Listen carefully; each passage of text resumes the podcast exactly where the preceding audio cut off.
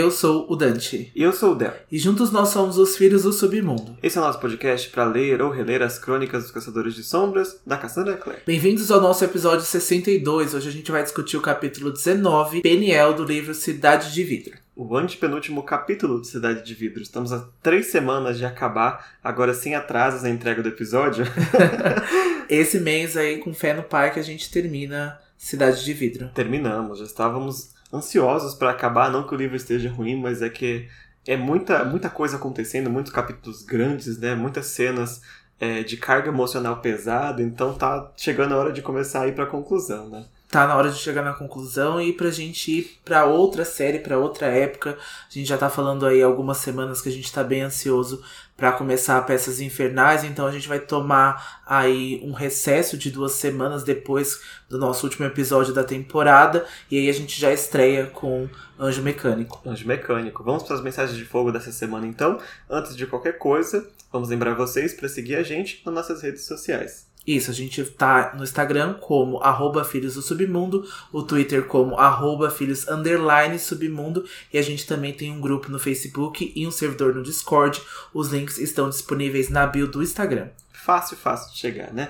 E as mensagens dessa semana são sobre o episódio passado, em que a gente perguntou lá no Spotify se vocês achavam justo o pedido do Rafael, né, de ter o Simon entregue pro clã dos vampiros em troca da ajuda deles na guerra, né? E se o Luke é, fez certo e se vocês, no lugar do Luke, teriam aceitado trocar o Simon, né? Se vocês fariam essa troca. E muita gente tá do lado do Luke nessa, né? Muita gente, 88% está do lado do Luke que não entregaria o Simon de jeito nenhum. E 13%, acredito que uma ou duas pessoas que votaram aí entregariam sim o Simon. Não vou julgar, cada um tem os seus motivos, né, para decidir isso, mas teve algumas pessoas que comentaram lá nas perguntas a sua, a sua lógica, né? Entregaria esse vampiro por 2 milhões? não, mas eu acho que eu estou com o Luke também nessa. Eu acho que de jeito nenhum eu entregaria o Simon, não só por ser o Simon, eu acho que eu não entregaria ninguém aí com essa condição. Eu acho que, como eu falei já durante os episódios, eu acho que essa é uma luta mundial, eu acho que essa é uma guerra aí de todos dessa sociedade como um todo. Então eu não entregaria ninguém aí pela ajuda dos vampiros, porque eu acho que eles podem se favorecer ou desfavorecer aí com o resultado dessa batalha. Não acho que a entrega do Simon seria justificável nesse caso. É, seria bem complicado, até porque nada garantia que os vampiros fossem cumprir a promessa, né? Se tem todas essas coisas que você tem que pensar antes de entregar alguém para morrer, né? Não acho correto. Lá no nosso Spotify, a Jess Rodrigues comentou no card do episódio também sobre isso. Isso, ao ver da Jess, o Rafael queria uma forma de quebrar a maldição dos vampiros para que todos pudessem ser diurnos, não importando o que ele teria que fazer com o Simon. O Luke foi sábio em negar. É uma teoria já que eu já tinha visto pela internet já há muito tempo, que eu acho que realmente o Rafael poderia ter essa pretensão aí de quebrar a maldição do Simon para que todos eles fossem diurnos, já que essa coisa do dia, essa coisa de viver em sociedade, essa coisa de viver em rotina, para eles podem ser importantes, né? Para alguns deles. Então eles estão aí sendo negados, né? Eles estão sendo uh, colocados aí quase que nos cofins aí da, do mundo, né? Então eu acho que para alguns deles isso é importante assim voltar a ter essa normalidade a poder viver conjunto com as outras pessoas é uma boa teoria eu confesso que eu não concordo muito até porque a gente vê a atitude do Rafael nesse capítulo, eu não sei se ele queria o Simon vivo para alguma coisa. Mas eu totalmente consigo enxergar a Camille tendo esse tipo de pensamento. De querer, assim, que os vampiros se tornem mais do que são. E no lugar do Rafael, talvez executar o Simon fosse uma coisa assim, para evitar que ele chegue nas mãos da Camille. Sabe? É uma personagem que quem tá acompanhando o cast não viu ainda, mas quando vê, é, talvez faça sentido isso que eu tô dizendo também. Mas, né, não tem como saber a cabeça do Rafael sem ponto de vista. então ambas teorias estão válidas até outra. até dito contrário, né? Isso. E o nosso segundo comentário foi da SSV, que ela falou assim: claro que não, e nem penso que a insegurança dele em relação ao Simon ser um diurno seria algo relacionado ao instinto de autopreservação para mim foi egoísmo mesmo. Oh, é uma outra possibilidade muito crível também, né? Muito crível. Eu acho que eu tendo a crer mais nessa possibilidade. Eu acho que o Rafael, se já se mostrou ser um personagem egoísta, eu acho que essa é uma das facetas do personagem. Eu acho que ele é muito além disso. A gente vai ver mais do Rafael e outras perspectivas dele quando a gente for para a segunda parte, né, da, da sextologia, mas eu acho que essa parte egoísta, né, essa coisa, esse instinto aí de preservação de si próprio, do próprio do que ele acredita, eu acho que é muito como o Rafael enxerga as coisas e muito como ele parte para essas atitudes. É, mas é, ignorando um pouco assim a motivação dos personagens e tal, é, eu, eu sinto, não sei vocês, não sei você Dante, que toda essa questão do Rafael pegando o Simon de refém e termina-se, né, com a marca de Caim, ficou meio meio distoante assim, né, da de todos esses personagens, né? O Simon nem tanto, acho que o Simon foi o que mais agiu, mas eu senti um pouco distoante do que o Rafael foi e depois o que ele vai ser, né? Pareceu que foi um, um momento assim para dar uma forçada para entrar rapidamente a marca de Caim, sabe? Eu não, não senti muita, muita firmeza nesse plot, é tanto que ele se resolve de uma forma super fácil agora, né? E aí, tipo, ele esquece completamente que ele ia executar o Simon há pouquíssimo tempo atrás, né? Pra mim também soou um pouco estranho uh, o começo, né? Porque essa resolução da marca de Caim começou com uma conversa entre o Simon e a Clary, quando eles falam das primeiras marcas, e logo depois mostra que o Simon já conseguiu chegar nessa conclusão de pedir para que a Clary ajudasse ele a colocar a marca de Caim. Então eu tava esperando realmente mais atitudes do Rafael na segunda parte da série, na, na segunda parte da sextologia. Depois é quase que esquecido essa trama, né? O Rafael não vira mais esse personagem antagônico, né? Ele não parte mais contra o Simon, então ficou aí realmente uma forçação para colocar a marca de Caim, que sim vai ser trabalhada. O Simon é um personagem super bem desenvolvido, ele é um personagem super completo, mas eu acho que algumas nuances, algumas coisas vão ficando aí somente nesse livro, ou é somente alguma coisa que é instantânea, né? Que é para dar um, um caos, que é para dar aí uma sensação de perigo pro Simon, para que a gente não necessariamente tem tanto perigo. Assim, acho que já fica bem evidente que as coisas vão ser solucionadas aí não de uma maneira fácil, mas que o Simon independente do que aconteça, vai sair ileso, sabe? Vai sair, não ileso, né? Mas que ele vai sair. Uh, menos a... prejudicado, vamos dizer assim. Menos prejudicado, isso, Acho que é, é, a melhor, melhor forma, né? Então a, a solução desse, desse conflito ético ficou um pouco facilitada por causa da marca de Caim. Acho que é a única coisa que me incomoda um pouco desse, desse plot, né? Porque tudo bem, Rafael já estava falando há um tempo, né? Que o Diurno é perigoso e tal. Eu entendo da, da lógica, né? De até vou pensar e vou executar o Simon. Mas, é, considerando o quanto ele é inteligente tudo, tipo, botar em risco toda a guerra mortal, tal. O fato dele cobrar esse, esse refém pra apoiar na guerra eu achei meio esquisito. Mas, né, é o que aconteceu, é canônico, então, esquisito ou não, é o que acontece, né? É, e a gente também pode pensar nos outros vampiros também, né? Porque de representante nesses livros agora a gente só tem o Rafael, depois, mais pra frente, a gente vai ter a Camille. Então, será que nenhum dos personagens tinha essa ideologia, tinha essa ideia também que o Simon era um perigo, né? Que o Simon era, então, uma ameaça ao clã. Então, não houve aí nenhum tipo de confronto para o Simon, né? Não houve nenhum tipo de embate com o que ele é e o que ele representa para os clãs dos vampiros. Então ficou faltando uma lacuna aí nessa história, né, com o Simon. E acho que como o Del mesmo disse, eu acho que algumas coisas ficaram facilitadas para alguns personagens, sim. Acho que é inevitável, né? É inevitável. Bom, com isso dito, vamos para os sussurros dessa semana, né? Que é bem curtinho dessa vez. É, somente aí a capa reversa que a Cassie prometeu que ela ia liberar no último dia 2,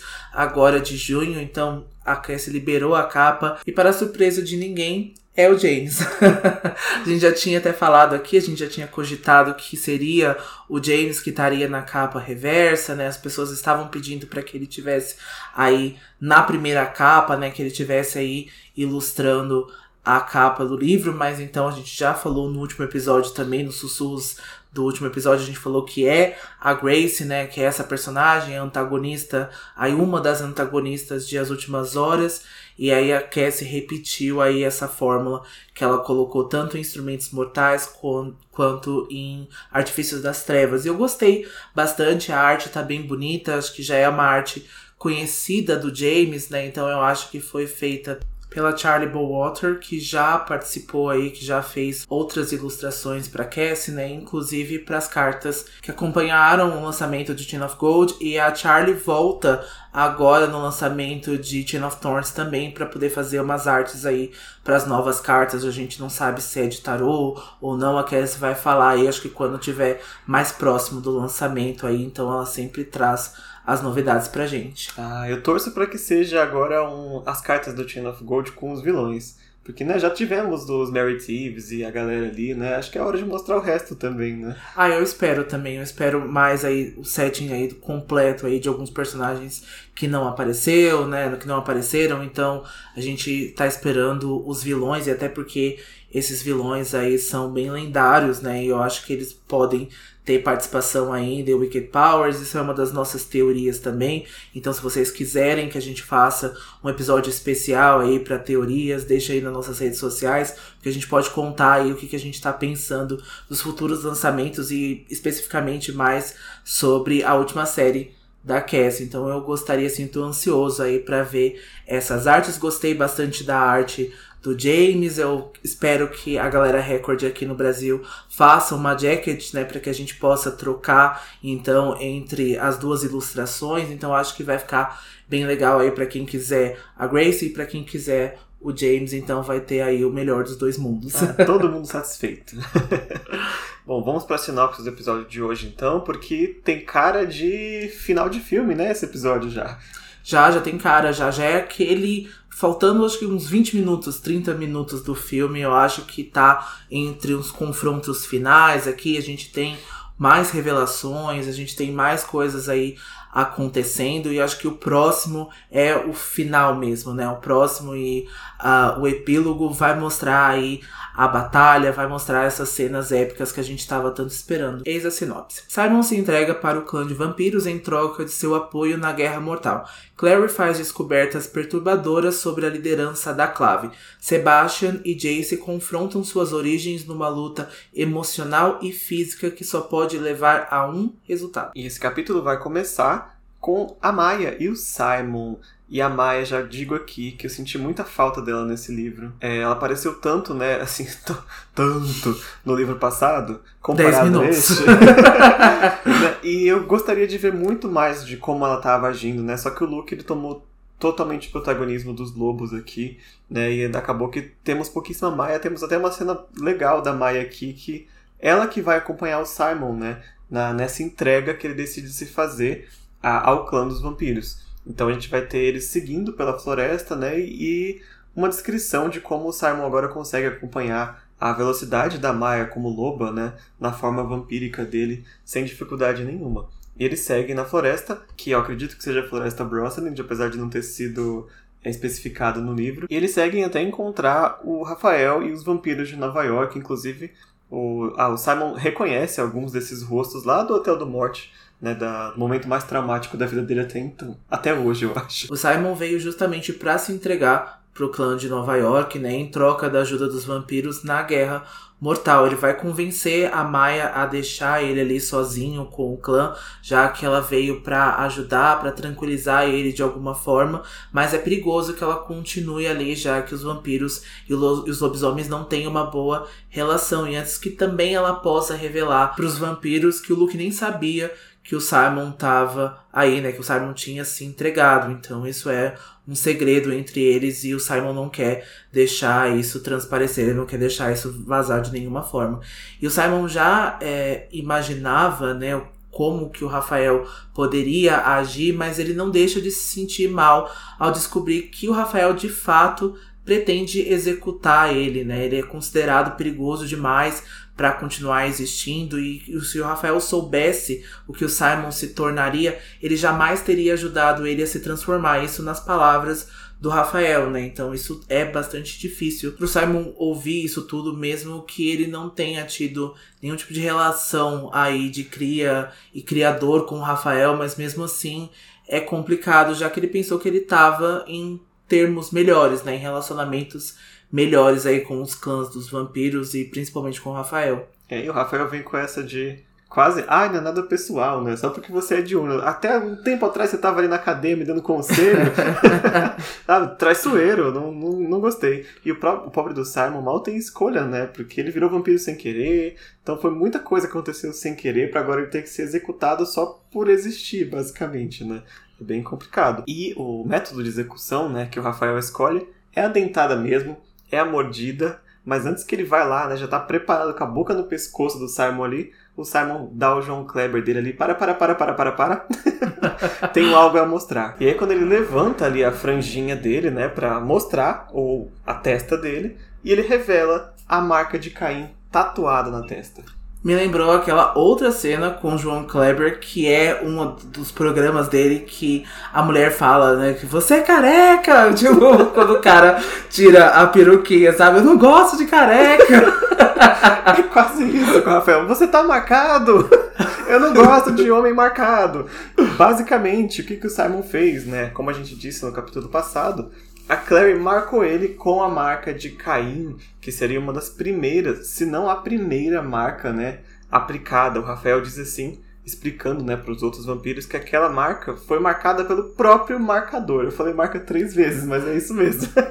o próprio marcador, né? Seria o próprio Deus, o criador de tudo, que marcou o Caim com essa marca, né? E é dito, né? Há um versículo na Bíblia sobre essa marca que diz que quem matar Caim, sete vezes sobre ele cairá a vingança. E pôs o Senhor um sinal em Caim para que não o ferisse quem quer que o encontrasse. Em resumo, o Simon não pode ser ferido de forma nenhuma, senão cai sete vezes a vingança divina em cima da pessoa. Eita, Só isso, viu? só isso. E quem tá acostumado aí com algumas séries que envolvem o céu, o inferno tal, já viu a marca de Caim, né? Quem também foi criado como cristão já ouviu falar da marca de Caim alguma vez. Mas a gente tem a aparição da marca é, em séries famosas, né? Tem no Supernatural, tem em Lucifer, tem aí nos jogos, né? Tem em Vampire, não, nos jogos de Vampire. Então, assim, não é tão é, incomum, né? E o uso que a Cassandra faz aqui é, me convence muito, assim, do que é literalmente o que está escrito que a marca faz, né? Você É. não pode ser ferido. É bíblico, né? Então a, a gente viu que Supernatural e Lucifer tomaram essa liberdade criativa aí para poder trabalhar o Caim da forma como eles acharam que deveria, né? Na série deles encaixaram Supernatural. Acho que eles trabalharam em três temporadas. Eu acho que o Caim aparece tanto na nona, na décima e na décima primeira temporada. Então tem aí algo a ver com os personagens principais, com o Sam e com o Dean, né? O que que o Sam e o Dean não lutaram, né? Então com certeza eles iriam lutar contra Caim. Se tá na Bíblia, aparece em Supernatural. Pode apostar. Pode apostar. Então, eles tomaram essa liberdade aí, não é tão fiel quanto eu acho que a, que a Cassandra usou, mas ela também aí tomou da liberdade de ser uma marca criada por uma caçadora de sombras, né? E a marca está dentro de um vampiro, né? Está na testa de um vampiro. Então, tem a sua própria liberdade aqui, mas eu acho que a referência e o uso aqui está mais bíblico, está mais aí do que pode ser verdadeiro ou não de acordo com a Bíblia. É, tá. De acordo com a mitologia, tá tudo aqui. É. Até onde a gente entende, né? E agora a gente vai ver o que que essa marca existindo vai trazer como consequência para o universo dos vampiros aqui, dos caçadores de sombras, né? E para os caçadores em geral. E já começa agora com o Simon escapando numa boa, né? Exatamente, porque se o Rafael tentar matá-lo, ele vai receber um castigo divino inimaginável. E aí até uma vampira que tá junto aí nessa reunião com eles sugere que o Rafael ainda tente matar o Simon, mas o Rafael fala: "Olha, se você quiser tentar aí, se você estiver disposta a arriscar, fique à vontade, porque eu vou desistir aqui, vou acreditar no que o Simon tá dizendo". E aí prefere aí não arriscar e não, né, ter é, sete vezes aí essa justiça divina contra nenhum deles.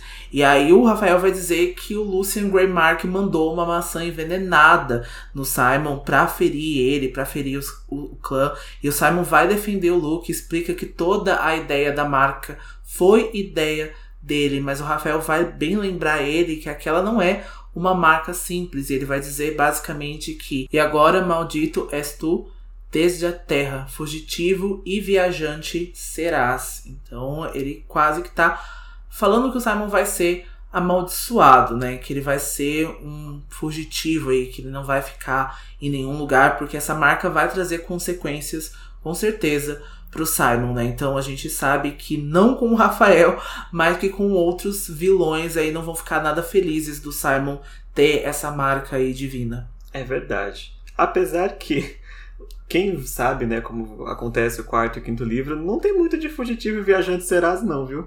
Essa maldição aí tá bem, bem fraquinha. Assim, é, tá, tudo bem, vai, acontece coisas e, tipo, ele não vai poder, né, é, ficar como ele estava antes, mas nem de perto se compara com o que o próprio Caim passou de fugitivo e viajante, né? Não, não nem se compara. Que desse contexto do Simon mesmo, que nesse contexto da história, de novo, a gente sabe que a Cassandra tomou aí uma liberdade para poder construir esse negócio. A gente sabe que ela deu uma facilitada e essa marca é quase que heróica aí pro Simon e não tem nada de maldição e também não tem nada aí do Simon ser afligido com alguma coisa do tipo aí que vai colocar ele em tanto risco desse jeito. É, só mais para quem tentar ferir ele mesmo, né? Porque para quem tá não lembra, né? O objetivo original da marca, na segunda Bíblia, era que Caim ficasse andando pela terra né, infinitamente, sem que nenhum mal acontecesse a ele, não para proteger, nossa, coitado de Caim, mas é para que ele sentisse a culpa por ter matado o irmão né, infinitamente por muitos anos, sem que houvesse nenhuma vingança, né? E ele ficaria ali sem terra, sem família, sem, sem nada, a só sofrendo. Isso era o castigo, né? o objetivo final da marca. Então, aqui para o Simon foi quase que uma boa de uma ajuda, né? Não é necessariamente uma maldição, digamos assim. Mas, mesmo com todas essas, essas circunstâncias, eu gosto, gosto do plot da marca aqui no Simon. Eu acho que funciona muito, principalmente porque eu gosto muito do, do quarto livro. Não, não, não me julguem, mas eu gosto do quarto e o Simon e a marca são é, também centrais né, para esse livro. É, papéis fundamentais ali, né, para esse tipo de, de vilão que vai aparecer no quarto livro. Eu gosto também, e para mim foi uma das primeiras referências que eu tive de marca de Caim, uh, além da Bíblia. Né? Então eu, eu gostei bastante de ter visto essa representação uh, nessa mídia, no livro da Cassandra, e eu gosto bastante também do quarto livro. Eu acho que ele tem alguns problemas quando a gente chegar na temporada 4, a gente vai falar sobre isso. Eu acho que é um livro que fica muito tempo perdido em relacionamento, é um livro que fica muito tempo em nheco-nheco, e eu não gosto muito dessa parte do, do livro, mas eu gosto muito de como que a mitologia foi aí passada, né, como que deu continuidade à história mitológica, à lore do, dos livros. É verdade, muito bem lembrado dessa parte do minha cunhaca que eu tinha esquecido. Bom, mas o Simon fala: olha, não tô nem aí, eu tô disposto, vou virar viajante, vou fazer o que for. E eu digo mais, ele dizendo pro Rafael, né? Eu faço isso não só pelos Nephilim, mas pelos vampiros também. Né? A gente já falou sobre a visão política do Simon, uma visão bem ampla, né? Ele fala para os vampiros que uh, o poder que ele recebeu vem do experimento do Valentim, né, das coisas que ele passou, não pelo que o Jace fez com ele, porque assim ele acaba protegendo o Jace e impedindo que outros vampiros tenham a ideia de não, vou morder um caçador de sombras para ver se eu viro diurno também.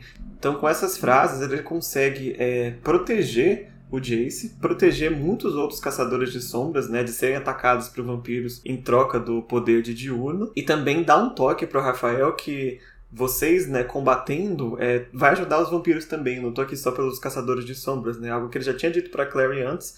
E ver se o Rafael acorda também dessa, dessa viagem dele aí de, de refém, né? E o próprio Rafael vai reconhecer que ele já conheceu vampiros que morderam outros caçadores de sombras e nenhum se tornou diurno, né?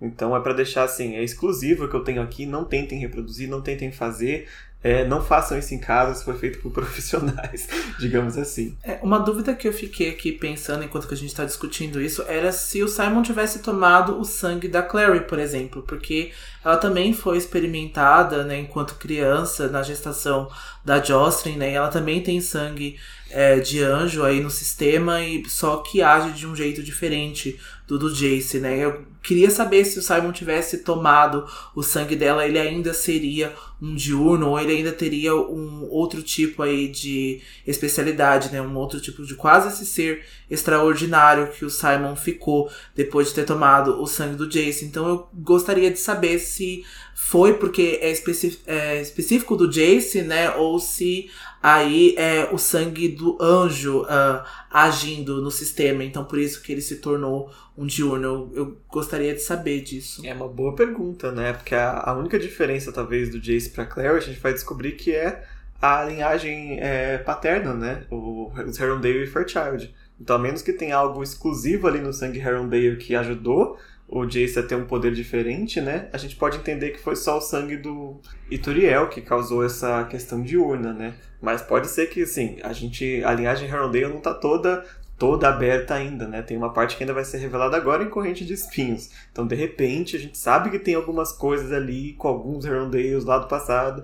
Não sei se isso contribuiu, né? Mas que pode sim ter contribuído e talvez é, ter mordido a Clary transformaria ele ou em outra coisa ou talvez um diurno um pouquinho mais fraco, digamos assim. É, também, eu acho que é uma possibilidade. Agora que você relembrou, né, que os Herondales também têm as suas. É, quase que são extraordinários aí, né, nos livros. Então a gente tem aí vários membros da família que têm algum tipo de poder, que pode fazer algum tipo de coisa aí inimaginável, né, até então para um caçador de sombras. Então é legal pensar que também por ter sido o Jace, pode ter transformado o Simon em um diurno, né? Então, talvez a Clary teria criado uma outra versão aí, né, pro, pro Simon, né, do que, que ele poderia fazer ou não.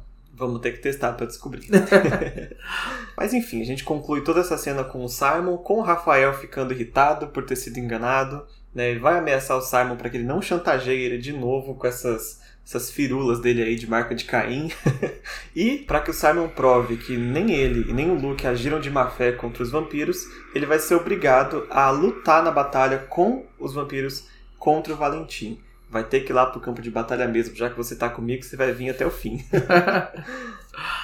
E a gente vai mudar para o ponto de vista do Jace agora, que tá acordando amarrado na caverna. Ele tá preso numa estalagmite, essa mesma caverna aí que o Sebastian e o Valentim estavam. O Valentim já partiu aí tem um tempinho para ir pro Lago Lim para invocar o Raziel e o Sebastian tá ali todo feliz da vida por não ter matado o Jace ainda, continua provocando ele, contando que o Valentim já ensinava coisas para ele desde cedo como ser um guerreiro, e que no aniversário de 9 anos, o Sebastian aprendeu com ele como matar um homem com uma única lâmina nas costas que atingiria o coração. Então, essa é uma técnica aí que o Valentim ensinou para o Sebastian logo desde cedo e que aí ele vai aqui presumir que o Jace pode ter aprendido só a ter uma boca grande e que não foi aí o que o Valentim ensinou. Então, ele continua debochando ali, ele continua testando o Jace para saber dos detalhes da criação dele, né? Apesar de saber da existência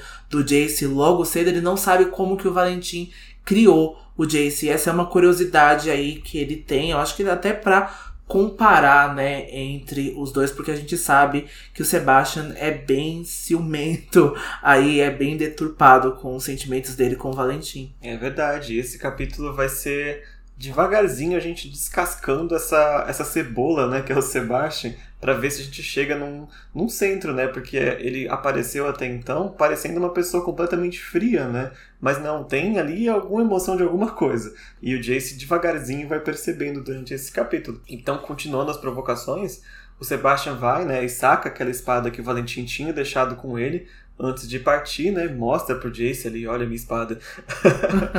e o Jace ainda tá assim, tentando processar, porque ele acabou de descobrir que o Sebastian é filho do Valentim, né? Nossa, eu tenho um irmão que eu não, não sabia, sabe? Tá, tentando até imaginar quem que seria a mãe. quem que ia aceitar, né? Uma coisa dessa. Mal ele sabe, né? Mal ele sabe. Aí o Sebastian vai lá e corta, e se vocês lembrarem no capítulo passado, na, no centro daquela caverna, tinha uma estalagmite maior que tinha algo que parecia um líquido vermelho, né? Era assim que era descrito. E agora o Sebastian vai até aquela estalagmite, corta, né, o topo dela e começa a jorrar uma espécie de fumaça, né, avermelhada, que sobe em direção ao topo da caverna. E essa caverna ela tem uma abertura em cima, então meio que jorra como um vulcão dali, né? E dali começam a escapar vários e vários demônios de todas as formas, de tudo quanto é criatura, né? E a gente entende que aquele é o exército do Valentim, né, que ele invocou de alguma forma com a espada mortal, como ele fez né, no, no, navio, só que agora centralizado ali naquela caverna. Então imagino que ele criou algum tipo de abertura e dali começou a jorrar é, uma série de criaturas demoníacas que partiam em direção a Alicante. É quase que como o Valentim tivesse criado um portal, né? Quase que esses demônios tivessem ali esperando na dimensão deles só esse momento que o Sebastian fosse cortar essa pedra, né, fosse liberar eles ali. E o Sebastian até partiu contra aí ao Valentim, né, contra a ordem do Valentim, porque se eu não me engano, era pro Sebastian ir para a cidade abrir o portão e não aí liberar o exército de demônios e contra a vontade do Valentim, que eu acho que ele só iria liberar à meia-noite, como ele já havia prometido ali, né? O Valentim, como a gente falou no último episódio, é um homem de palavra e ele já cumpriria essa palavra dele, que seria libertar, libertar dos demônios à meia-noite. Mas o Sebastian não tem nada a ver com isso, ele tomou as próprias rédeas. É, e tanto que é, esses demônios que ele soltou agora, eles meio que vão chover em cima de Alicante, né? Então não precisaria nem ter aberto o portão se fosse esse o plano do Valentim desde o começo.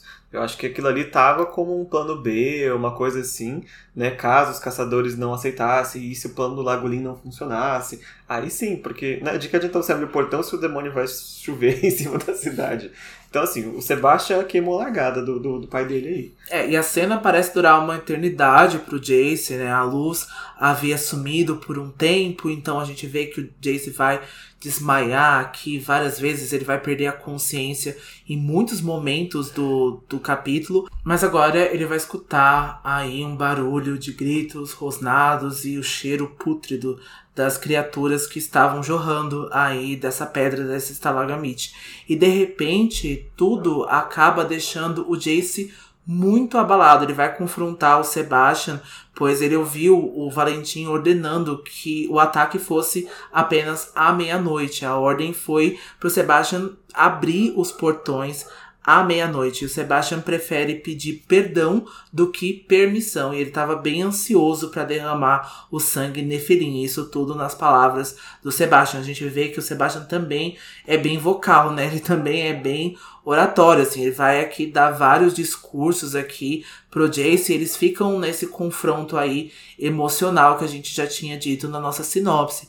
E aí provavelmente as criaturas chegarão em Alicante antes mesmo do Valentim, né? O Valentim não sabe quanto que a gente vai demorar aí para fazer a chamada com o Raziel, né? Pra ter aquela conversinha, mas os demônios já estão indo. Pois é, o Valentim vai ficar muito feliz de saber. imagina, imagina que ele sucede, né? De, de convocar o Raziel e fazer o que ele queria fazer com o Raziel. Ele chega em Alicante, Alicante tá tomada por demônios que ele não tinha ordenado. Né? Eu gostaria de ver é, essa, essa cena, né? Não vai acontecer. É que ele não vai ter eventos, tempo. Não vai dar tempo. Ai, gente, já tá. É, mas eu queria saber, porque é, o Valentim Pode... ser confrontado com a criação que ele, que ele fez, né? Com o monstro que ele criou e como ele não tem controle nenhum sobre o Jonathan, né? E aqui que o Sebastian, que acabou de chamar o Jace de boca grande, vai ficar aqui falando, falando, falando, falando e vai revelar todo o plano de como ele executou é, o, o, o de como ele descobriu que o espelho mortal era o Lagolin, porque ele ouviu o Rod falando, ele até vai agradecer o Jace por isso. Né? A gente comentou que se o Rod não tivesse dito naquele momento, Sebastian não saberia, né, no capítulo que o Rod morreu, de fato é, é se confirmado aqui. E ele vai contar que agora eles têm os três instrumentos mortais, e o Valentim vai usar os três instrumentos para invocar o Raziel, e com isso ele vai ter direito de fazer um pedido ao anjo, que nem um gênio da lâmpada, né? E qual que vai ser esse pedido? Ele vai querer que todos os caçadores de sombras que não beberem do cálice imortal daquele momento em diante, ou seja, todos aqueles que já são caçadores de sombras e que não beberem do cálice agora que o Valentim vai oferecer, percam todos os poderes que eles têm. E o que sucede não é simplesmente não, é, não ser mais um caçador de sombras. Como eles estão marcados, eles vão automaticamente se tornar renegados porque eles vão ser humanos sem sangue de anjo, né, sem sangue de caçador, com as marcas, e é assim que se transforma um renegado. Então, basicamente, o plano é transformar todo mundo que é caçador agora em renegado e criar uma nova raça de caçadores, somente aqueles que beberem do cálice daqui para frente. É um plano, né? O que, que você acha, Dante? Que merda, hein? que merda de plano. A gente já falou que o Valentim foi muito aí arrogante e prepotente com todo esse plano, né? Já que ele tem os três instrumentos mortais, então a gente sabe que invocar o anjo, né? Então o criador dessa raça toda aí não é algo aí que deve ser banalizado desse jeito. Não sei se ele trata de uma forma banal, se ele entende né, o que, que é uma invocação, o que, que é um pedido para se fazer é, do anjo, que é quase que uh, a cria que se voltou contra os seus próprios. Então ele interpreta de um jeito aí muito errado toda essa visão do Raziel, né? Tudo isso que ele acha que ele é um filho escolhido, que ele é um filho especial por isso tudo e fala, olha, o que eu consegui fazer aqui.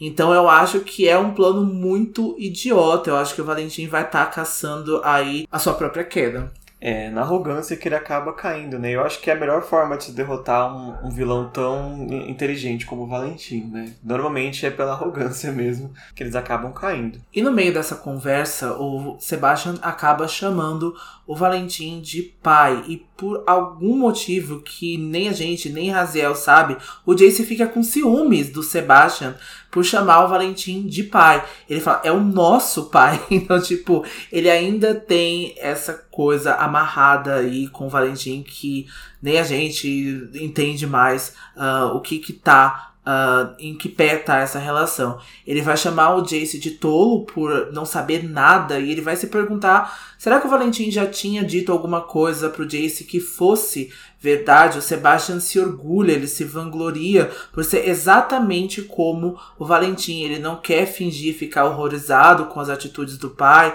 ele quer se orgulhar ele também quer que o Valentim se orgulhe dele também por ter um filho que o admira e que um filho que não o teme e que tem vergonha dele como o Jace, mas e aí ele vai falar que a pessoa que o Jace deveria temer é ele próprio, né? É o Sebastian.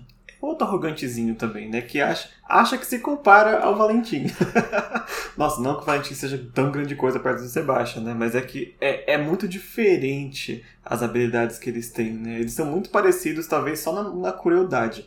Mas eu acho que a, o tipo de inteligência do Valentim, o tipo de inteligência do Sebastian vai para outro canto, né? Quando você vê os planos que eles executam de, na prática.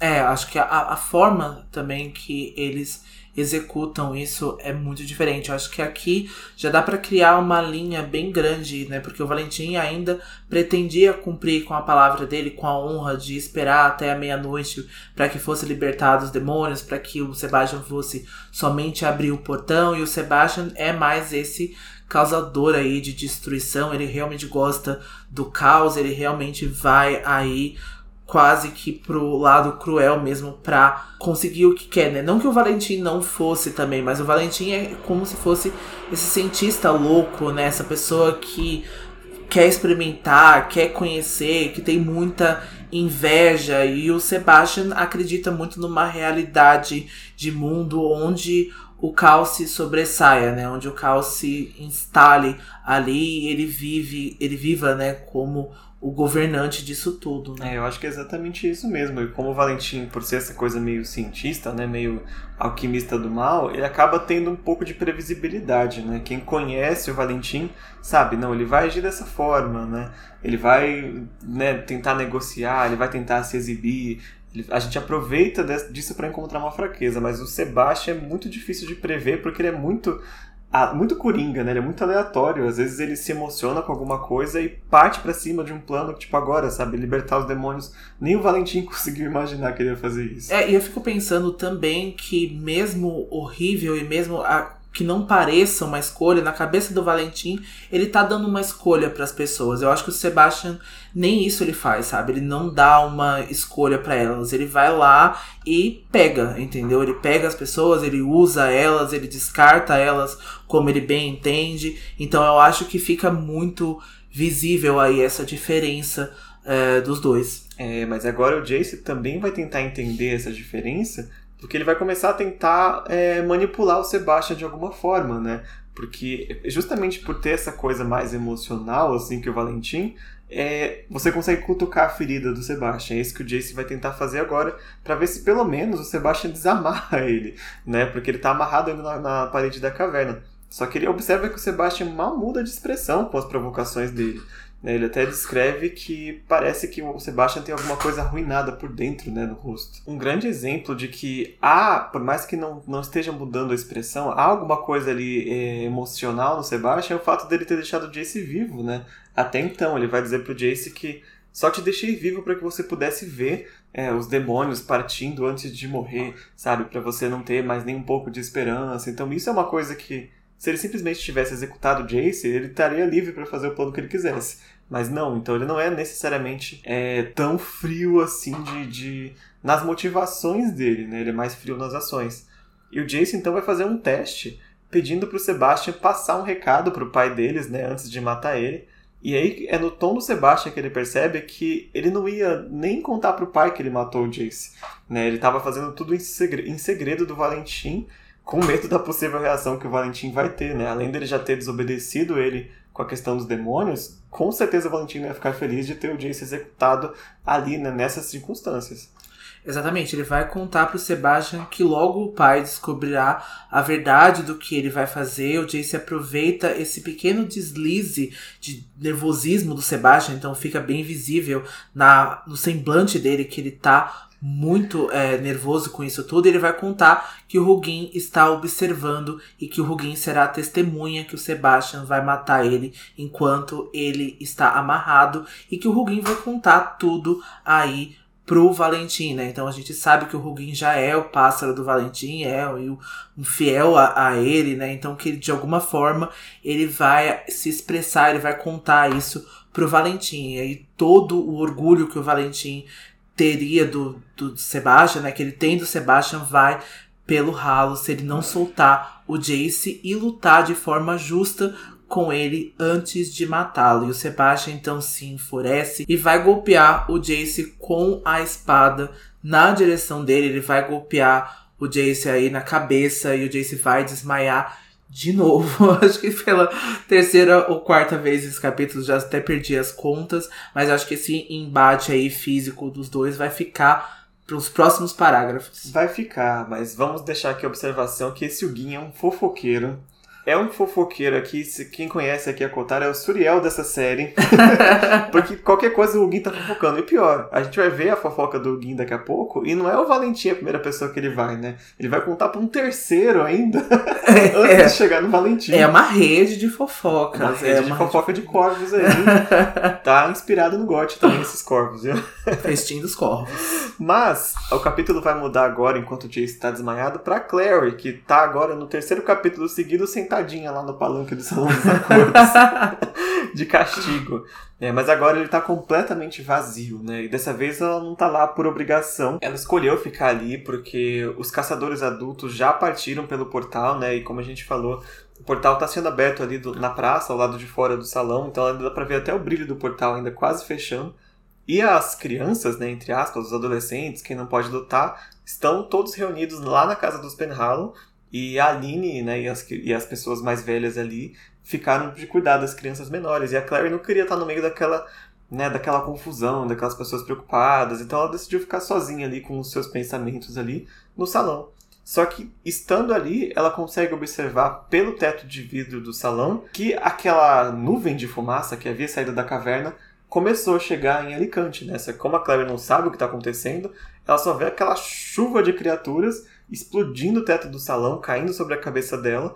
Né? E o capítulo até passa rapidinho para o Simon na floresta, também vendo assim a nuvem passando né, do céu, que já é o prenúncio do ataque, né, do que seria a segunda batalha da Guerra Mortal começando em Alicante. É, essa cena foi bem épica, né? Foi bem pequena, né? Mas a gente pensa, né, que foi cenográfica até, né? Esses demônios caindo ali, né? Chovendo, esses demônios, esse presságio ali, né? Todos eles parando o que estavam fazendo, né, para vislumbrar isso no céu, para parar e olhar e ver é, a ameaça caindo, né? Então é bem cenográfico e é bem épico de pensar. É, mas o pior de tudo é imaginar que os caçadores não estão em Alicante, né? Mas a grande maioria partiu para, para a Floresta Brosselin agora, onde o Valentim estaria partindo com os demônios, né? Se tudo tivesse corrido com o plano. Então a cidade está novamente desprotegida só com crianças e adolescentes. Exatamente. A gente então já rapidamente passa pro Jace, ele acorda novamente diante do Sebastian. Agora o Jace está desamarrado e ele percebe que o rosto dele está sangrando, mas ele não está mais na caverna e sim próximo à cabana do Sebastian, né, e ao riacho, essa mesma cabana que o Jace viu aí naquele feitiço de rastreamento. O Sebastian vai dar alguns segundos para que o Jace levante e que o mate, mas o Jace vai logo perceber que o Sebastian tirou todas as armas dele, ele só tá com uma única adaga, o resto tudo foi descartado. Ele consegue aproveitar o momento em que o Sebastian está provocando para socar a cara do Sebastian e tirar a espada dele, né? A espada cai no chão e aí começa então a batalha dos dois. É verdade, mas mesmo começando nessa batalha física, o Jace ele hesita antes de dar um golpe final no Sebastian, que é mais do que suficiente para o Sebastian se revirar, né? Ele, inclusive, na, neste momento, ele lembra do pai dele, né? Lá em Rainwick, falando, né? Me mate se você tiver coragem, uma coisa nesse sentido, assim. E isso acabou voltando, né? Pra cabeça dele justo nessa hora. E foi o momento que o Sebastian se aproveitou para pegar a arma dele de volta, desarmar o Jace mais uma vez. E ele quase eh, rasga o peito do Jace, né? Nesse, nesse golpe. E durante o combate, o, o, o Jace vai se lembrar do poder de grilo dele, né? Lá da configuração Malaquias e vai pular para cima de um galho bem alto. Eu adoro esses momentos oportunos, né? Que o Jace lembra que é super grilo. vai pular para cima de uma árvore e vai atirar a adaga dele no braço do Sebastian, né? Fazendo o Sebastian perder a espada mais uma vez.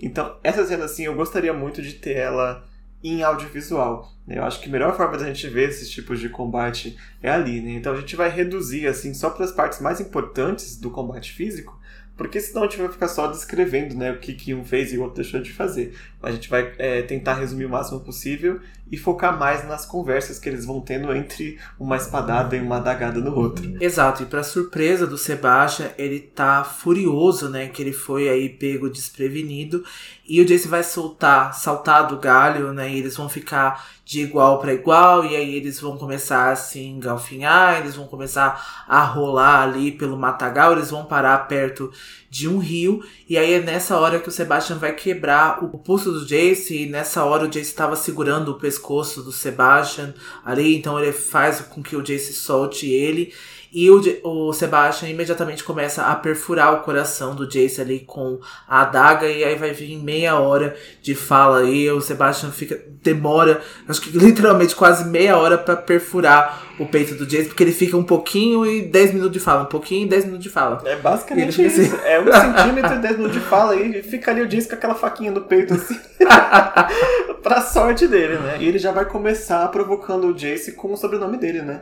Exato, porque ele vai chamar ele de Wayland e pede as últimas palavras dele, né? Então ele sabe que o Jace não é Wayland, mas ele fez isso de uma forma de humilhação ali, né? Porque o Michael morreu de um jeito aí que para a história dos Caçadores de Sombras ele quase que morreu como desonra. É, e da mesma forma ele quer dizer que o Jace não é um Morgenstern, né? Ele diz que o Jace é patético demais para ser digno de ser um Morgenstern. Então meio que tirando o nome que o Sebastian tem orgulho de carregar, né? E aí ele vai revelar pro Jace a última informação que ele não sabia, que o Jace nasceu, nas palavras do Sebastian, retirado de um cadáver e foi criado como experimento pelo Valentim, em seguida descartado por ser um experimento inútil. E com essa informação, o Jace consegue ligar é, os pontos finais, né? Ele vai se lembrar das visões do Ituriel, da Jocelyn se referindo a uma criança que foi é, testada com sangue de demônio e que era o filho dela e que ela não gostava, que era uma criança monstro, e, tá, tá, tá, tá, e essa criança era o Sebastian, né? Ele é o verdadeiro Jonathan Morgenstern e não o Jace. E aí o Sebastian vai continuar falando que ele tinha nojo quando ele ouvia do pai falando do irmão dele, que era um menininho anjo, todo bondoso e todo delicado. Ele vai dizer que o Valentim tinha vergonha do Jace. E o Jace vai jogar de volta para ele dizendo que o Valentim, na verdade, tinha vergonha do Sebastian. Porque se ele se orgulhasse do Sebastian, como o Sebastian diz, ele teria levado ele até o Lago Lin diante do anjo, né? Mas ele nunca que ia diante do Raziel mostrar aquela criatura demoníaca que ele havia criado, né? Então, isso prova que ele tem vergonha sim do Sebastian e acaba quebrando essa essa máscara de ilusão que o Sebastian tem é, sobre o pai dele, né? É, eu acho que não necessariamente ele tem vergonha, né, do que ele foi criado, né, porque acho que o Valentim testou e ele sabia muito bem o que ele estava fazendo e para que exclusivamente ele criou essas duas crianças, né, tanto essa criança anjo quanto essa criança demônio. Então ele já sabia disso, acho que ele se orgulha por ter criado isso, né? Acho que ele só não queria realmente mostrar para que se desse alguma treta ali, né? Porque é uma das principais é, vocações dos caçadores de sombras é lutar contra os demônios, né? Então você ter criado uma criança demônio não faz muito parte daí do que é o seu princípio de fazer. É, ele só não contava que o Raziel tinha como descobrir de outras formas, né? é, ele esperava o quê, né? Esconder o quê de um anjo que é só um. é só o criador deles todos, assim. Então não tinha como ele esconder esse fato aí que é o Sebastian, né? O Sebastian está vivo, então isso é a prova que Raziel precisava para saber que o Valentim foi longe demais. É, com certeza. Mas importa pouco, né, se o Valentim tem vergonha ou não dele neste momento, porque o que importa é que o Sebastian acreditou nisso, né? Acreditou no que o Jace jogou para ele e eu achei assim, muito rápido do Jace, porque ele acabou de ter um choque, né, de que ele não é o filho da Jocelyn, e rapidinho, peraí que eu vou jogar de volta para ele aqui. e, né, isso com a adaga entrando no peito dele, assim, eu achei muito perspicaz dele continuar se aproveitando dessa fraqueza, né? É, porque o Sebastian vai se enfurecer ainda mais e finalmente ele começa a enfiar, terminar de enfiar a adaga no peito do Jace após esse falatório todo, ele vai se interromper de novo para lembrar que o Jace é um incestuoso imundo por causa da Clary, mas que não fosse, se ele não fosse tão burro, poderia ter passado o resto da vida com ela. Então ele ainda tá tentando tirar vantagem do Jace de alguma forma, né? e fazer com que isso seja um momento glorioso para ele, né? Porque ele vai bem lembrar que a, a Clary não é a irmã do Jace de verdade. O Jace tá quase desmaiando agora nesse momento, quando ele vê que algo dourado e brilhante vai agarrar o pulso do Sebastian, puxando a mão dele e a adaga para fora, né? Literalmente arrancando a mão do Sebastian para fora. Arrancando a mão do Sebastian. Quem será que vem com algo dourado e brilhante? a Mulher Maravilha? Quase isso, a Isabelle Lightwood. E Isabelle Lightwood, como vocês bem sabem, tem todos os motivos para ser a pessoa ideal para estar tá aqui nesse momento. É, a Isabelle praticamente pisou com a bota dela na mão arrancada do Sebastian. E ela disse que esse primeiro golpe que ela deu foi pelo Max. Só isso. Mas o Sebastian né, não vai é, se, se abalar por muito tempo porque a gente sabe que ele é super rápido, né? Ele vai conseguir correr disparado pro meio das árvores, só dando tempo para Isabelle lá socorrer o Jason, né? Só que o Jason ele tá muito fraco, porque ele já perdeu sangue, ele já desmaiou umas três, quatro vezes, né? Desde a, de que ele começou essa perseguição. E ele queria até avisar para Isabelle para correr dali, porque ele sabe que mesmo sem a mão, logo mais o Sebastian vai se recuperar e ele não vai parar por nada, né? Nem, nem por uma coisa como essa.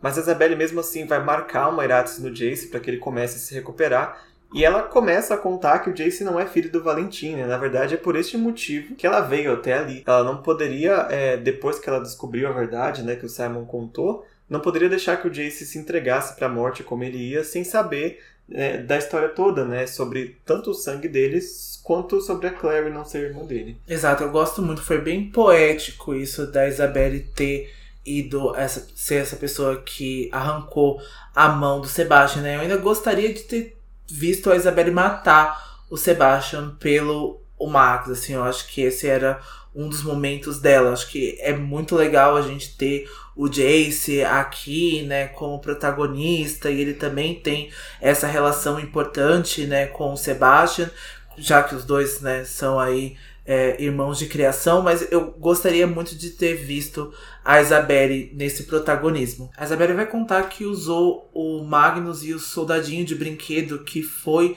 do Max e do Jace, né? Esse soldadinho tinha sido o Jace que tinha dado para ele para localizar então o paradeiro de, do Jace agora. E logo a Isabelle então foi puxada pelo Sebastian, eles vão lutar até o Sebastian quebrar as costelas da Isabelle com chutes e o Jace tem muito pouco tempo agora, pois ele tá tossindo sangue e ele sabe que o seu pulmão tá perfurado e a Isabelle precisa da ajuda dele e ele começa a ir passo a passo, quase se arrastando ali, ele segue os gritos da Isabelle e ele vê que ela tá sendo aí chicoteada, né, com a própria arma dela. E mesmo tão perto, ele quase não tem mais força para alcançar os dois. Ele sente que o mundo tá apagando da visão dele até que ele vai pensar na Clary, né, nessa, quando eles passaram aquela noite juntos, a Clary dormindo e na paz que ele próprio sentiu naquela noite. Então foi a energia que ele precisava para dar o último passo que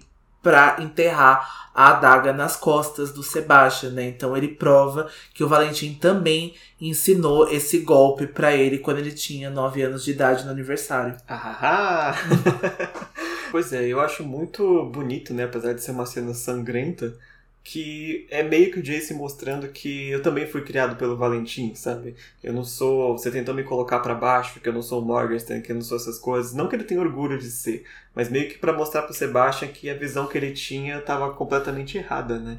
E é até descrito que a expressão do Sebastian, pela primeira vez, passa por medo, né? E é quando ele sente, né? Acabou para mim. Quem dera, né?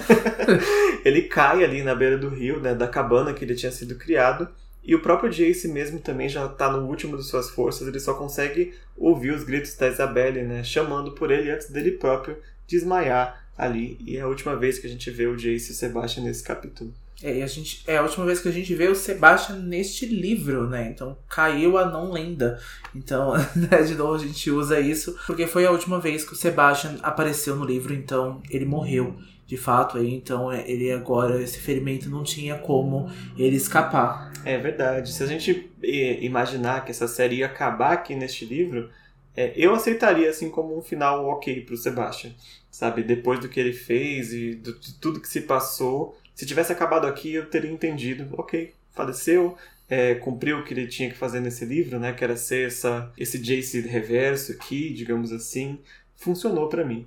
É, para mim também funcionou. É, eu ainda gostaria de, de, Acho que ficaria com a sensação que eu gostaria de ver mais. Eu acho que até por isso que foi uma das decisões da Cassandra na hora de ter dado continuidade, né? Então, para fazer a segunda parte da sextologia. Mas eu também teria aceitado porque o vilão principal dessa série aqui, uh, então, foi o Valentim, né? E ele tem um desenvolvimento, ele tem um cumprimento de é, história muito grandioso que se dá ao valor que ele teve. Então eu aceito que ele foi aí esse Jace reverso, né? Ele foi então essa criação aí de demônio, né? Então eu, eu gosto muito de como que ficou a relação dele com a Clary também. Eu acho que ele foi um personagem que acrescentou muito, assim, pra, pra história. Mesmo o Valentim sendo aí o vilão principal, eu acho que o Sebastian trouxe muitas coisas é, no quesito vilania, no quesito antagônico do livro, ele trouxe muitas coisas bacanas. É verdade. Eu acho que, é claro, é muito fácil falar agora que já está escrito, né? Já passou, já temos muitas séries. Mas seria muito é, interessante se o Sebastian já tivesse aparecido bem mais cedo. Né? Como Sebastian Verlac, às vezes por um livro, talvez, porque aí a revelação da traição acho que seria ainda maior, né, para nós. Ah, gosto muito dela aqui, mas tipo, o Sebastian qualquer coisa, o Sebastian Verlac, não, qualquer coisa para nós quando acontece. Só que eles de repente matam o Max e a gente fica, ah! mas né, perde um pouquinho do peso assim, mas fora isso, assim, eu não mudaria nada, sabe? É um, é um vilão, é, eu mudaria também o beijo do, com a Claire, eu não colocaria não. Mas quem sou eu, né? Eu não sou Cassandra Clare. Tá, tá feito, então aceito.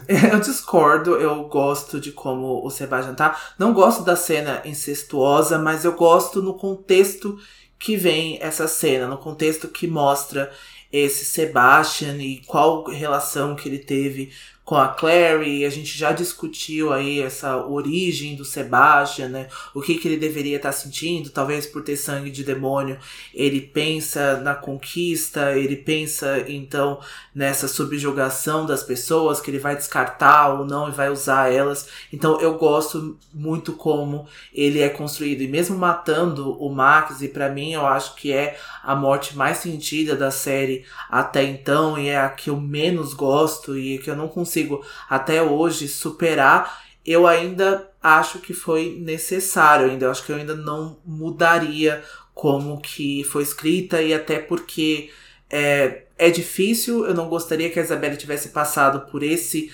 amadurecimento, mas já que ela passou por isso, já que ela se tornou aí a minha personagem favorita, né, uma das minhas personagens favoritas por conta disso, então eu, eu aceito, isso foi causado é, também, né, tem aí uh, a mão do Sebastian, literalmente. Bom, então o capítulo continua e ele vai mudar para o Simon agora, né? Ele vai perceber que a única experiência com batalhas que ele teve agora foi em Dungeons and Dragons, né? Ele percebe que o Eric havia ensinado alguns detalhes sobre a estratégia de guerra, mas ele viu isso em livros, mas não é nada como ele imaginava, não é nada como ele já tinha visto, como ele já tinha jogado. Ele pensava em uma certa organização, ele pensava ali uh, que teria soldados bem organizados, bem ordenados, mas tá tudo uma confusão, né? Tá todo mundo, cada um para um lado, desesperado e lutando como que pode. Exatamente, é a cena real de guerra, né?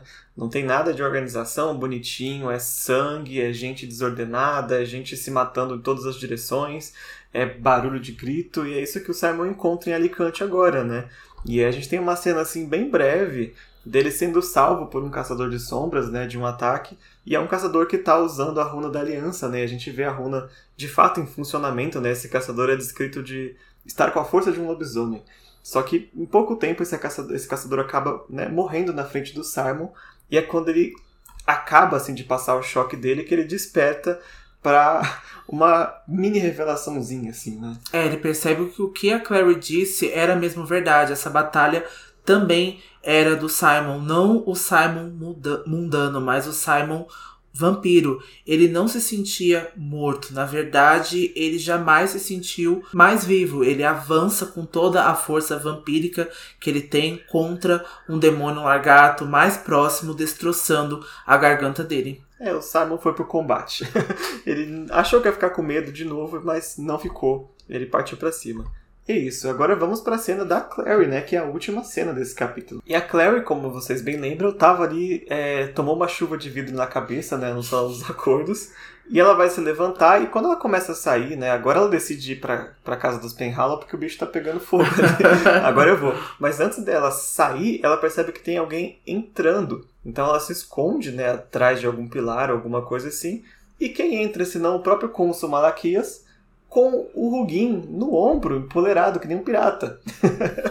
e aí, inclusive, ela se lembra, né, do, do próprio Horde, que andava com o corvo no ombro de vez em quando, né, e ele também tira um anelzinho do bolso, como o Horde fez naquela cena em que ele captura Clary, né, lá no primeiro livro, gira, e a gente descobre que o Malaquias tá de picuinha com o Valentim, chama o Valentim de meu Lorde, e fica muito mais claro, né, por que, que o Malaquias vem sendo tão antagônico principalmente com relação ao look, né? Algo que a gente achava que era só um preconceito, na verdade era muito mais. Ele estava de fato é, minando né, os recursos dos caçadores de sombras para poder se entregar para o Valentim sem é, cair a máscara dele de cônsul, né? Mas qual que é o motivo dessa, dessa comunicação, né? Porque se vocês lembrarem lá no primeiro livro, esse anel meio que dá uma chamada né, no Valentim, faz um holograma ali bem, bem Darth Vader e Palpatine, sabe?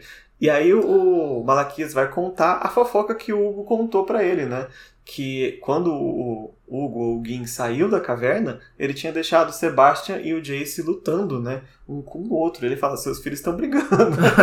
Vai resolver aí, filho. A Claire fica tão abalada com a notícia que ela acaba perdendo uma parte da conversa. E quando ela retoma a atenção, Malaquias está falando sobre uma preocupação que ele tem com os caçadores de sombras adolescentes que estão em Alicante, na cidade. Já que eles têm idades para serem marcados, mas eles não têm idade suficiente para serem enviados para batalha, né? Eles não foram enviados para batalha, eles estão sendo cuidados ali na casa dos Penhallow. E eles não votaram na decisão do conselho de recusar o Valentim. Não parece justo com eles agora eles serem punidos. O Valentim conta que considerou isso e espera que, como os adolescentes são marcados com mais levezas, eles ainda não têm todas as marcas ainda, né? Então tem algumas faltantes, então eles ainda são caçadores de sombras, mas eles ainda não estão na idade aí correta, eles vão demorar mais dias para se tornarem renegados e há uma chance que a, que a transformação seja reversível para eles, né? Então todo mundo vai se tornar renegado, né, pelo pedido dele, mas que ele espera que os adolescentes então consiga retomar aí de alguma forma e é quase que que perdido, né? A gente já entende que os renegados é algo aí forte que acontece com as pessoas, então eu acho que com os mundanos, né, eles recebem uma pequena marca só, né? E os caçadores de sombras têm sangue de anjo, né? Então eles já têm aí algumas marcas, eles já têm algumas batalhas. Então eu acho que é irreversível o caso, né? Para Aline, por exemplo, né? Para Isabelle, que não lutou, eu acho que ela sim se tornaria renegada e ela morreria no meio dessa loucura aí que é ser renegado. Eu também acho. Eu acho que o Valentim mentiu na cara dura pro Malaquias. Que Malaquias, né, tem essa falsa é, ideia de que ele tá ajudando a Clave de algum jeito, né? E ah, não, estou preocupado com os adolescentes e tipo, mas né, você vai matar todo mundo. O que, que você tá se importando com isso agora, sabe? Você vai matar os pais deles? O que, que você espera que eles fiquem vivos aí? sem os pais e se alinha ao Valentim depois, sabe? É muita, é muita burrice para uma pessoa só. E aí o Malaquias vai perguntar também sobre ele próprio, né? Você tem certeza de que quem bebeu o se vai estar tá salvo mesmo? e o Valentim já tá de saco cheio e fala: Eu tô ocupado, tá? Tenha fé, tenha fé em mim, sabe? Que vai dar, vai dar certo. Confia no pai. Aí o Malaquias vai lá, né, e vai relembrar o Valentim, mais para nós leitores, né, que ele serviu o Valentim por muitos anos em silêncio, e agora ele vai ser recompensado né, pela dedicação que ele teve. E aí então a gente volta para as questões que a gente pensou na época sobre a Inquisidora, né, que foi ele que é, colocou a Imogen como Inquisidora para caçar o Valentim. Me pergunto né, por quê?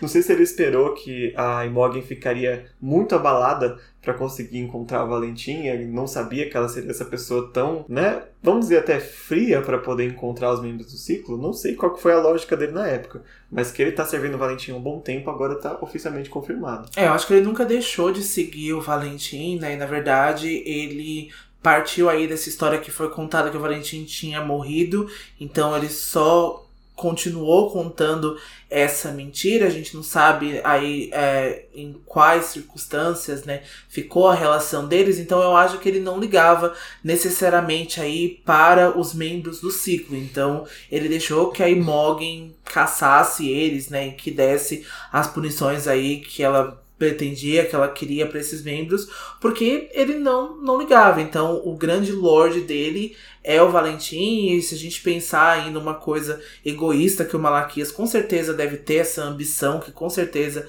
ele deve sentir, ele esperava talvez ser aí o mais fiel daí do, do, dos membros pro Valentim, né? Essa pessoa aí que segurou ele e que esperou ele por muitos anos e que agora quer ser recompensado pela dedicação dele. É, mas é uma revelação que assim que ela passa rápido, mas dá pra gente pensar em muita coisa, né, de como que o Valentim, por exemplo, conseguiu crescer de novo, né? A gente perguntou várias vezes, nossa, a Clave não viu isso, sabe? A Clave não, não passou despercebido, sabe? A investigação da morte do Valentim, tanta coisa, e se você vê o cônsul aliado a ele pode explicar muito dessas coisas, né? De como algo pode ter sido arquivado ou passado batido, né? Também se a Jocelyn tivesse se revelado para Clave, ela teria sido entregue imediatamente para o Valentim, porque o cônsul, né, saberia. Então tem muita coisa aí que pode tapar alguns buracos, né, que a gente tinha aí de como que a Clave deixou acontecer muitas coisas. Mas também entendo que o Malaquias é um covarde,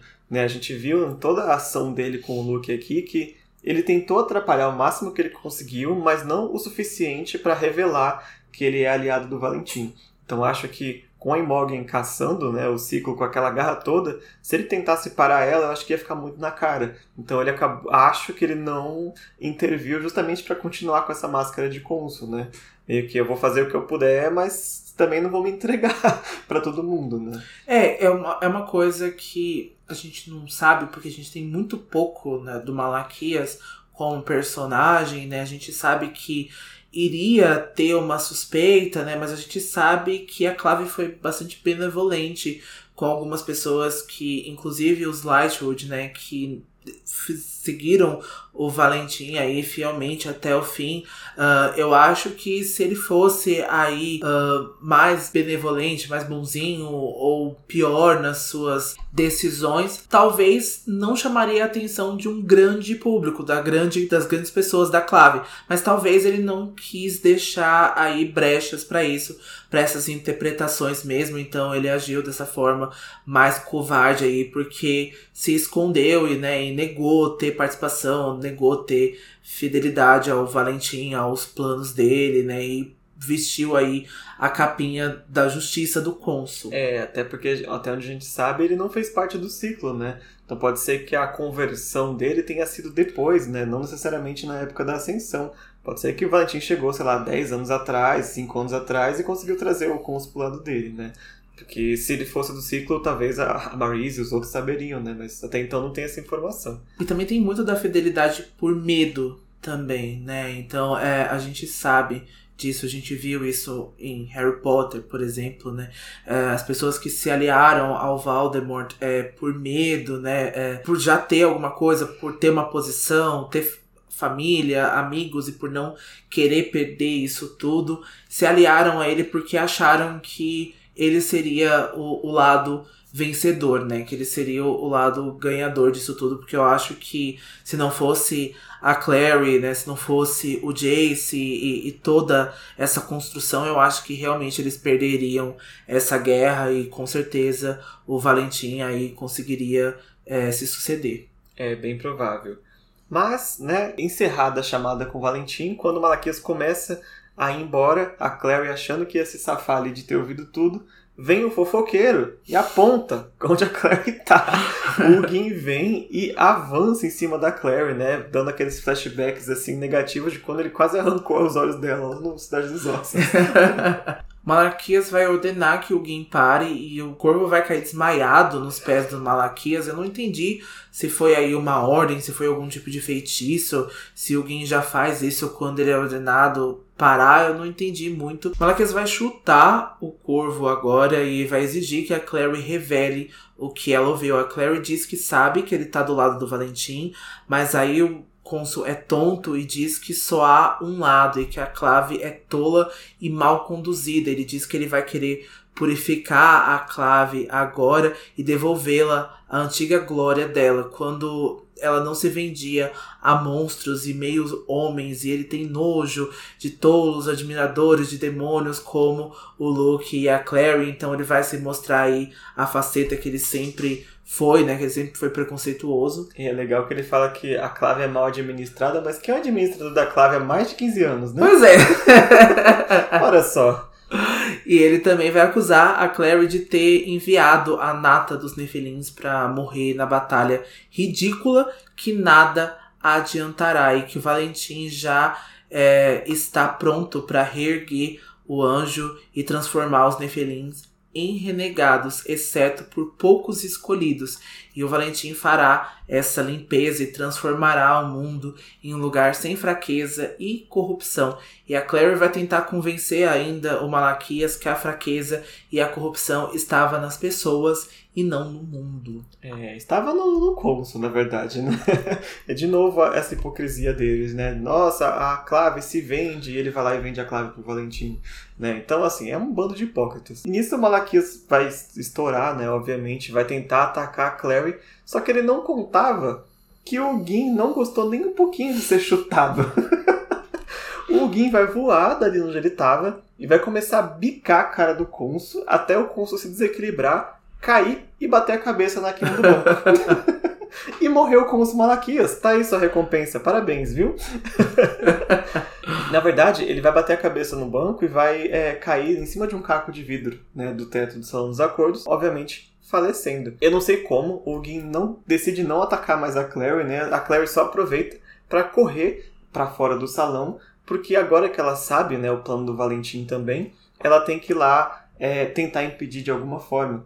Né? Então ela vai correr em direção ao portal, que já estava quase se fechando lá fora do Salão dos Acordos, e vai pular nele antes que ele se feche para poder confrontar o pai dela diante do Lagulin e assim a gente vai é, dar a largada para o confronto final desse livro contra o próprio Valentim, né? Já que o Sebastian já está derrotado. É, Sebastian já foi dessa para melhor, né? Então a gente vai ter aí o confronto e acho que essas cenas que eu gosto muito, que eu acho que explodiram a minha cabeça quando eu li pela primeira vez, assim, eu fiquei muito chocado, assim. Então, foi aqui é, essa definição do porquê que eu gosto tanto dos finais da Cassandra Clare, porque os finais dela para mim são tão épicos assim, ela conduz muito bem assim esses terceiros livros, esses livros de encerramento assim. Então, eu gosto muito do que uh, os últimos capítulos trazem assim para história e quais são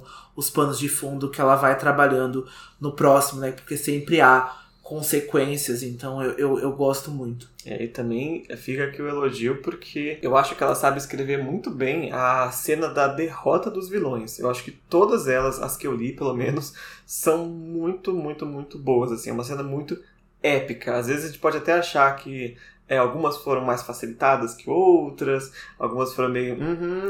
Mas a cena em si é sempre muito épica, é sempre muito grandiosa, é sempre muito né, é escandalosa. Então, assim, eu não tenho reclamações. E a cena que vem no capítulo que vem também é uma das minhas favoritas de toda a série. Com certeza. Eu acho que esses vilões pedem isso, né? Esses vilões pedem essas conclusões porque eles são muito épicos, né? Eles demandam isso, né? Eles fazem coisas extraordinárias com o universo, né? Eles vão até pontos assim que a gente não imaginava que eles iriam, né? Então, e o fato dela conseguir fazer isso é, em todos os livros dela, basicamente, que para mim, né, com exceção em Rainha do Ar da Escuridão, mas que eu acho que ela conseguiu fazer tudo em todos os livros e de uma forma diferente em todos os livros, mostra uh, o quão boa ela é no que ela faz e o quão boa ela entende do próprio universo e o, que ela faz uh, a, gente sentir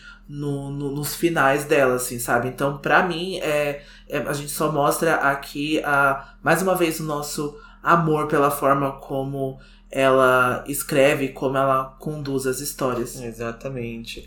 Bom, vamos encerrar a discussão do capítulo de hoje então. E a gente quer saber de vocês aí nas nossas redes o que vocês acharam deste final do Sebastian, né? Mesmo o final que nós temos até então, pelo menos.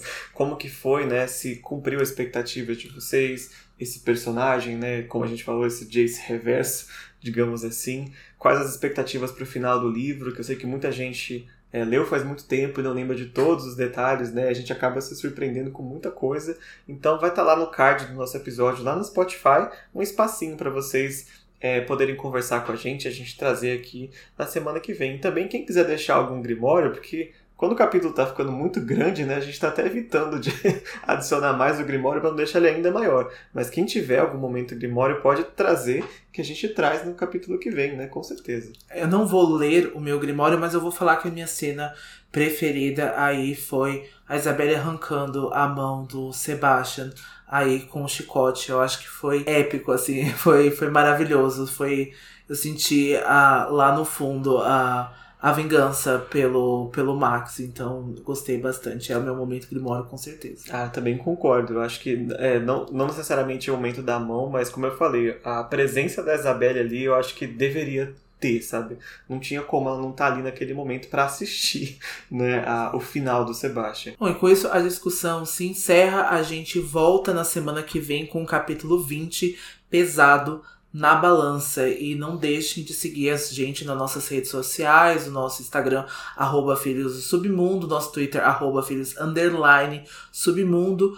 Grupo no Facebook, servidor no Discord, com link na bio. E também vocês podem dar classificações estrelas para o nosso podcast, tanto na plataforma de áudio Spotify ou na Apple Podcast. Então, dê lá cinco estrelas, porque isso ajuda muito na saúde do nosso projeto e a gente sempre aparece aí na recomendação para ter cada vez mais pessoas, para ter cada vez mais ouvintes e a gente conseguir aí aumentar e, e chegar em mais pessoas. Exatamente. Vamos aumentar essa discussão, trazer mais opiniões né, divergentes, como teve agora no capítulo de hoje, que é sempre bom para a gente é, extrair cada vez mais desses livros. Né? Então, até semana que vem e a gente se encontra lá.